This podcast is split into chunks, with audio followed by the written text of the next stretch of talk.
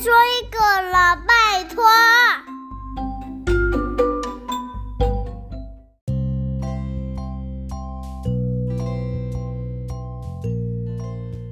嗨，大家好，我是小飞姨姨。今天要讲的故事也是一个日本非常非常有名的冒险故事哦。孙悟空从石头里蹦出来已经很神奇了，那你有听过从水果里冒出来的婴儿吗？我们一起来听听吧。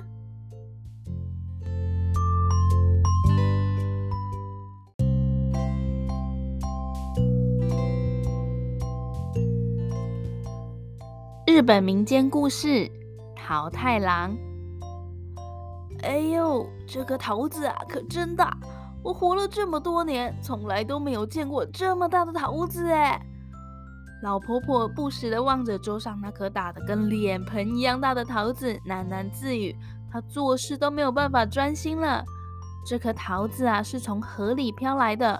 当时老婆婆正在河边洗着一大盆的衣服，不经意间，她就看见了这个桃子，大声地喊说：“喂，大桃子！”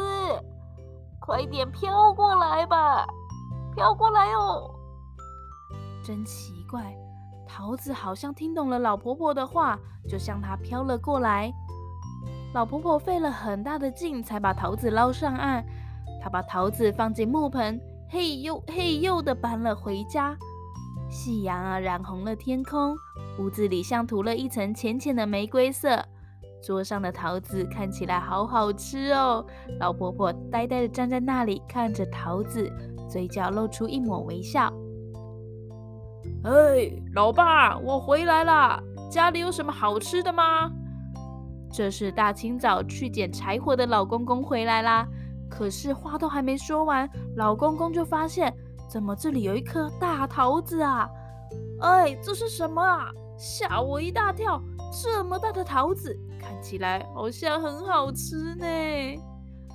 老婆婆笑着对老公公说：“哎，这么大的桃子肯定好吃。”说完，他就去厨房拿了一把菜刀，一下就把桃子给切开了。突然，屋子里闪出一道金光，接着桃子里蹦出一个可爱的小婴儿，白白胖胖的小手小脚，粉嫩嫩的小脸蛋。乌黑的亮眼睛还眨呀眨的，突然小婴儿哇哇大哭了起来，惹得老公公和老婆婆一阵手忙脚乱。他们都这么大的年纪了，还没有孩子，这个从桃子里蹦出来的小男孩，真是让他们惊喜万分。哎，这个孩子一定是天上的神赐给我们的吧？老公公和老婆婆这样想着，然后跪在地上，看着天空。虔诚地感谢着天神的恩赐，因为孩子啊是从桃子里蹦出来的，老公公就给他取名叫做桃太郎。两个老人晚年得子，高兴得不得了，他们精心地照料着桃太郎。老婆婆还常常做一些糯米丸子给桃太郎吃。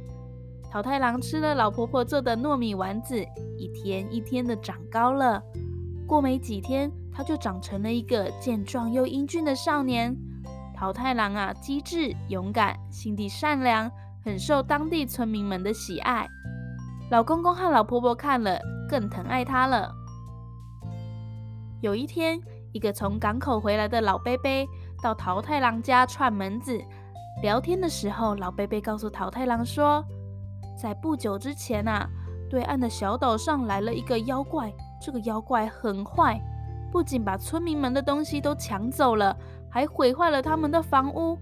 村民们非常的生气，可是妖怪势力很强，大家都不知道怎么办才好。哎，桃太郎听了之后，握紧了他的小拳头，他决定要去岛上打败妖怪。老公公和老婆婆看到自己的儿子这么有志气，感到很欣慰，可是他们又有点担心。毕竟桃太郎还是一个孩子啊！哎，孩子，带上你妈妈做的糯米丸子吧，吃了它们，你就会有更大的力量还有勇气。我们呐，盼着你早点平安回来啊！老公公捧着一大包的糯米丸子，对桃太郎这么说。桃太郎接过糯米丸子，点点头，告别了老公公和老婆婆，就上路了。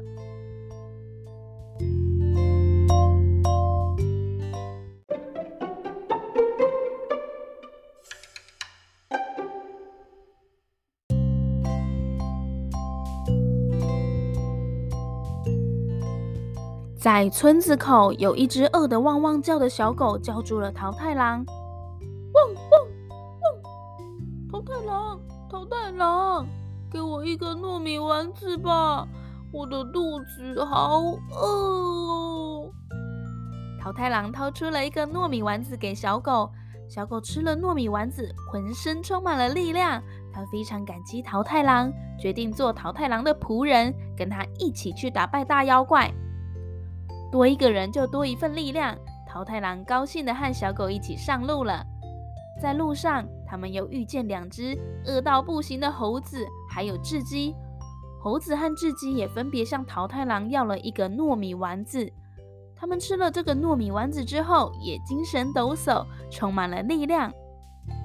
嘿嘿呼呼，桃太郎，让我做你的仆人吧，我们一起去打捞妖怪。猴子和雉鸡对桃太郎这么说。就这样，桃太郎带着小狗、猴子还有雉鸡，一路走啊走，走啊走。他们走了很长的时间，才来到了海边。海面上波涛汹涌，海浪不停地拍打着海岸，发出哗啦哗啦的巨响。远处的小岛静静地伫立着，并没有什么异常。可是桃太郎知道。岛上的大妖怪一定又在侵扰村民了。嗯，但是要怎样才能到达小岛呢？桃太郎和他的仆人们望着无边无际的大海，很烦恼。这个时候，一个穿着短褂的渔夫划着船过来了。桃太郎向渔夫借了船，一跳就跳进了船里。小狗、小猴子。还有雉鸡也纷纷跳了进去。桃太郎划着船桨，飞快地向岛的方向划了过去。这个岛屿的地形啊，十分的险恶。桃太郎他们一踏上陆地，就感觉到了一股阴森森的气息在空中蔓延着。小狗、猴子、雉鸡，你们听好了，无论有多困难，我们都必须勇往直前。让我们一起去打败妖怪吧！桃太郎大声地说。他们深深地吸了一口气，大步地向妖怪住的城堡走去了。城堡的大门紧闭着，看起来非常的坚固，无论怎么用力推都推不动。灵活的小猴子看了看高大的城墙，说声：“嘿嘿呜呜，看我的！”他敏捷地向上一跳，跳过了城墙。这个时候刚好没有守城的人，小猴子很快就把城门给打开了。冲啊！桃太郎率领着他的伙伴们勇猛地冲进了城里，来到了妖怪居住的地方。妖怪气急败坏地跳了起来，拿起武器与桃太郎拼杀。他恶狠狠地说：“桃太郎，你不要太嚣张！你这个毛头小子，哪里会是我对手？看我的！”说完。妖怪举起铁棒就往桃太郎的脑袋砸了下去。桃太郎敏捷地把头一偏，铁棒落在了一块大石头上面，石头啊就被砸碎了。桃太郎用棍子把小石子挡了回去，那些石头纷纷落在了妖怪的身上，他慌张地躲避着。桃太郎趁机从怀里掏出一个糯米丸，糯米王子，糯米丸子，不慌不忙地吞了下去。哈哈！我吃了天下第一的糯米丸子，它给我增加了一百倍的力量。来呀，再来呀！桃太郎勇敢地向妖怪挑战，他手里的棍子挥啊挥啊挥，像雨点一样打在妖怪的身上，吓得妖怪东躲西藏。这个时候，小狗汪汪汪汪一直这么叫，扑了过去，咬住了妖怪的脚。妖怪呲牙咧嘴的叫了起来：“啊，痛死我了！救命啊！”小猴子吊在横梁上，伸出爪子，把妖怪的脸抓得伤痕累累。智鸡用它尖尖的嘴去啄妖怪的眼睛：“啊，救命啊！痛死我了！痛死我啦！妖怪痛苦的嚎叫着，他丢掉了兵器，向桃桃太郎求饶说：“啊，我以后再也不作怪了，拜托拜托，饶了我，饶了我！”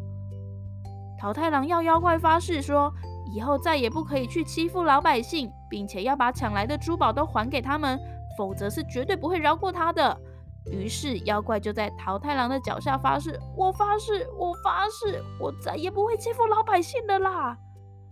不仅如此，妖怪还将抢来的珠宝全部都搬了出来。桃太郎将金银财宝都带回了村子，将所有的东西都还给了老百姓。村民们非常高兴，对桃太郎赞不绝口。这个县太爷啊，听说了这件事情，也非常的高兴，他赏赐给桃太郎许多的银子。好心的桃太郎却把银子都拿去救济贫苦的村民，他的事迹令县太爷非常感动。县太爷啊，决定把自己的女儿许配给桃太郎。勇敢机智的桃太郎和美丽善良的新娘成亲了，村民们都纷纷赶来祝福。老公公跟老婆婆更是笑得合不拢嘴。从此，他们就跟儿子还有媳妇幸福美满的生活在一起了。